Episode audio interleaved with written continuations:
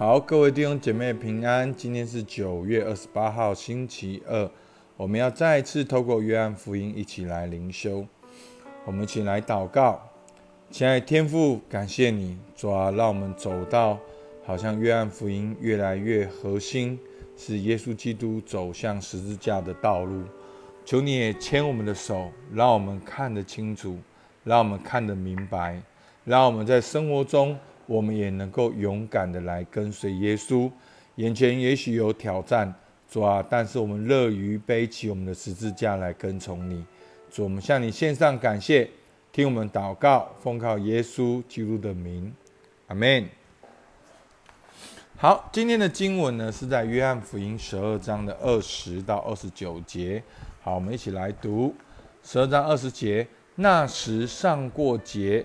礼拜的人中有几个希利尼人，他们就来见加利利伯赛大的腓力，求他说：“先生，我们愿意见耶稣。”腓力去告诉安德烈，安德烈同腓力去告诉耶稣。耶稣说：“人子得荣耀的时候到了。我实实在在的告诉你们，一粒麦子不落在地里死了，仍就是一粒；若是死了，就结出许多的子粒来。爱惜自己生命的，就失上生命；在这世上恨恶自己生命的，就要保守生命到永生。若有人服侍我，就当跟从我；我在哪里服侍我的人，也要在那里。若有人服侍我，我父必尊重他。我现在心里忧愁，我说什么才好呢？父啊！就我脱离这个时候，但我原是为这个时候来的。父啊，愿你荣耀你的名。当时就有声音从天上来说：“我已经荣耀了我的名，还要再荣耀。”站在旁边的众人听见就说：“打雷了。”还有人说：“有天使对他说话。”好，那我们看到在拉萨路的这个神迹过后呢？犹太人有不同的反应，但是他们主要就是要来商议杀耶稣。然后在昨天呢，因为这个神迹后续的影响力，所以当耶稣进去耶路撒冷城的时候，是如同君王，好被邀请进城的。然后呢，这个荣耀到一个地步呢，今天的十二章二十到二十二节，好，耶稣的名声甚至传到了外邦。好，希利尼人就是希腊人。好，所以呢，这在这个地方呢，作者隐藏着告诉我们，这个救恩是属于万民的。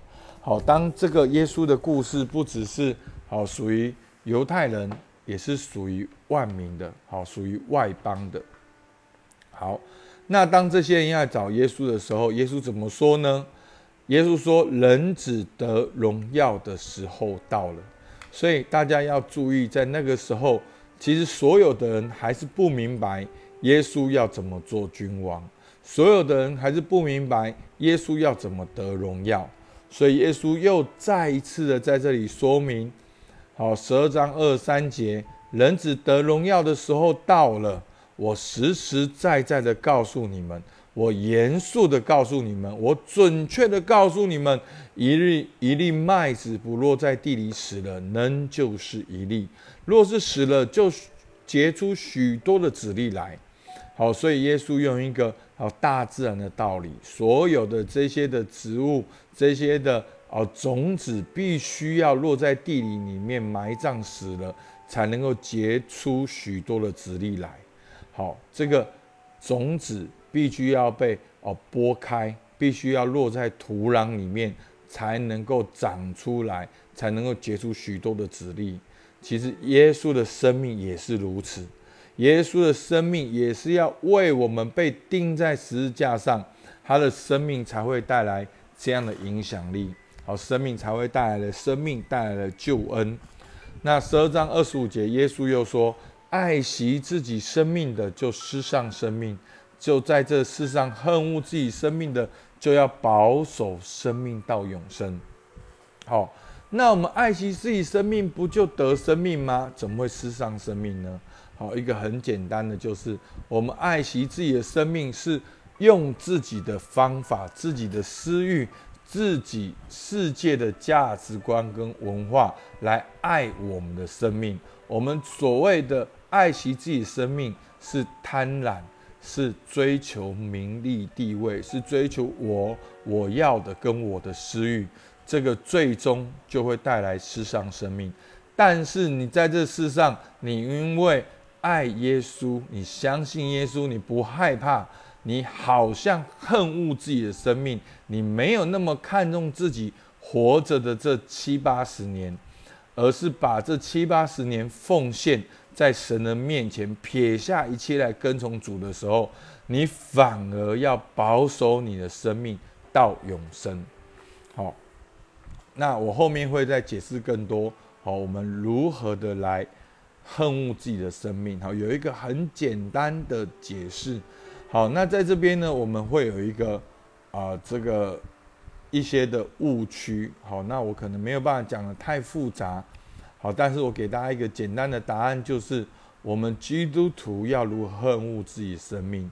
好，严格来讲，我们要怎么恨恶自己的生命，就是要跟随好耶稣，好遵行天父的旨意。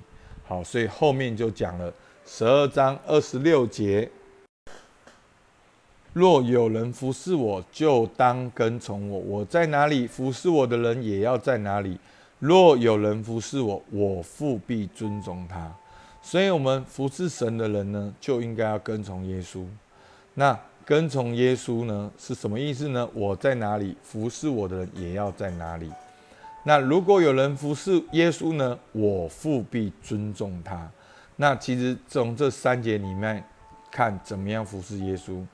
就是我们要跟随耶稣，也背起我们的十字架。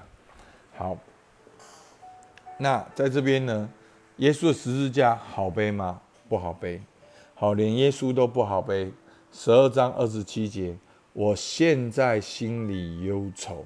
好，所以当耶稣在面对十字架的整个的过程里面是有挑战的，因为耶稣是道成肉身的耶稣。如果耶稣没有哭、没有泪、没有饿、没有忧愁，那这样的牺牲就是假的牺牲。其实，在这一段路的过程里面，耶稣也会面对门徒的背叛，也会面对哦这些百姓官长的诬陷，好，甚至原本欢呼何萨那的人都说要杀死他。然后到后面呢，他的身体也要被鞭伤，然后也要被刺伤，也要被吐口水。然后也要拖着他疲乏的身躯，好，所以呢，在那个地方，当然最大的挑战，耶稣要承受世人的罪，好，那个罪不是一个两个人罪，是过去、现在、未来所有的罪都要担当在他的身上，而在那一个时刻里面，他好像离开了天父一样，好，所以那时候耶稣的心里是忧愁的，他说：“我说什么才好呢？”他说：“父啊，求我救我脱离这个时候，但我原是为这个时候来的。虽然耶稣心里忧愁，但是他知道他自己人生的目的，他知道从他降生到他长成，到他行走教训百姓，然后行神迹，他整个的目的就是为了要背起十字架。他更深的祷告说：父啊，愿你荣耀你的名。”所以耶稣不是求自己的荣耀，耶稣知道属于他的荣耀就是钉十字架，而十字架对我们基督徒而言有一个很深的意涵，就是天父的旨意。因为十字架是天父要耶稣透过十字架来带来世人的拯救。弟兄姐妹，今天我们没有人会再去背起真正的木头的十字架，然后钉在那个地方。但是我们每一个人都有自己的十字架，牧师有牧师的十字架，爸爸有爸爸的十字架，你在职场有职场的十字架，老师有老师的十字架，工作的有工作的十字架，我们都应该要恨恶自己的生命，来带背起我们十字架，来跟从我们的神。好，那当耶稣在忧愁的时候呢？当时天上就有天声音，就有天上来说：“我已经荣耀了我的名，还要再荣耀。所以天父也回应了耶稣的祷告。耶稣说：“父啊，愿你荣耀你的名。”而天父回应说：“我已经荣耀我的名，还要再荣耀。”天父也回应耶稣的祷告，也是兼顾耶稣的信心，让他知道他正在做的事情是对的，是正确的，是往这个方向走。好，所以站在旁边的人不了解，就说打雷了；还有人说天使对他说话。好，那呢？今天我们看到呢，好生命的原则。好，我们看默想应用那边。死与活，好，这个有一个信仰的吊诡，一个信仰的反合性。我们基督徒在死的里面活，我们在活的里面死。所以，什么叫做活？你自己的活呢？就当你为自己的私欲的时候，你就是往死亡的方向；但是，当你遵守天父的旨意，看起来好像是牺牲是死。却是走向复活永生的路，而耶稣的十字架就是最好的典范。耶稣跟随天父的旨意，钉在十字架上，却经历了复活升天，得着荣耀。好，所以呢，求主帮助我们。今天我们要如何恨恶我们的生命，又如何得着生命呢？好，我们从上上下文来看，宗教人士的榜样，他们为自己的名利地位。他们谋害、商议、杀害耶稣，拒绝耶稣。他们感觉是爱惜生命的，却是死。